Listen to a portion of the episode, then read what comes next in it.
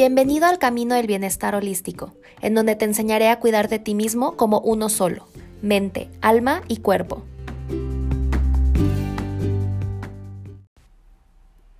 Hola, el día de hoy quiero platicarte cómo llegué yo al Camino del Bienestar. La verdad es que desde pequeña me interesó muchísimo el tema del bienestar alopático e inclusive alternativo.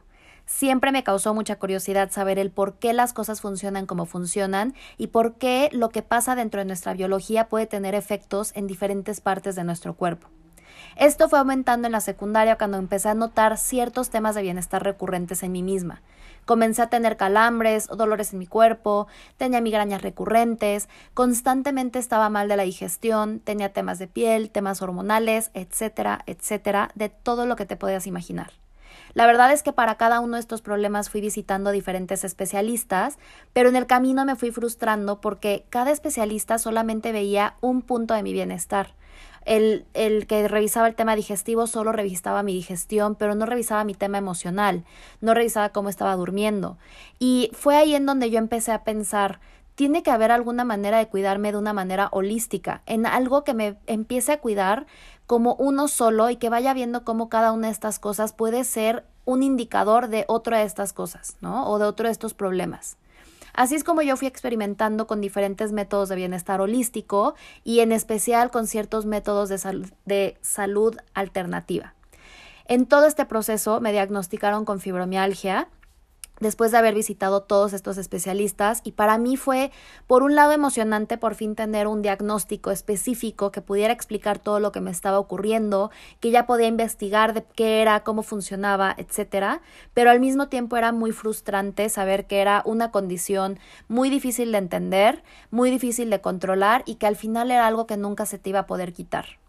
Al final, cuando tienes fibromialgia, te dan dos opciones. Tienes la opción de hacer un tratamiento químico, o sea, estar tomando medicamentos para controlarte de manera emocional o a, a, tu cuerpo con todos los síntomas que puedes llegar a tener, o bien puedes tratarlo con tema de hábitos. Yo al final elegí trabajar con el tema de los hábitos porque para mí a esa edad era importante saber que no iba a estar utilizando medicamentos toda la vida en todo momento. Y ahí es en donde me enamoré de las soluciones alternativas como lo son en este caso los aceites esenciales. Aprendí que esta condición se convertiría en un termómetro de mi cuerpo para decirme exactamente lo que yo necesitaba.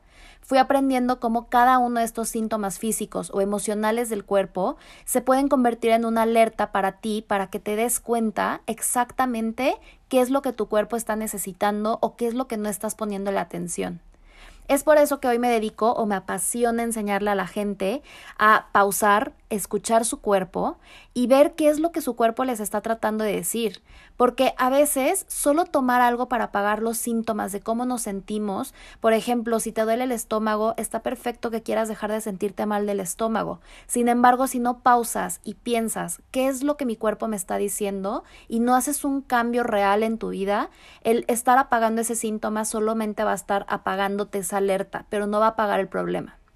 Esto es justo el objetivo de mi trabajo y el objetivo de este espacio. Me encantaría que esto se convierta en un espacio en donde pueda yo irte enseñándote lo que he ido aprendiendo en este camino con la esperanza de que algo que tú escuches acá pueda apoyarte en tu propio camino. Ahora, si tienes cualquier duda, comentario, me encantaría que me mandes un mensaje por redes sociales para yo poderme asegurar de ofrecerte la información que más estás buscando.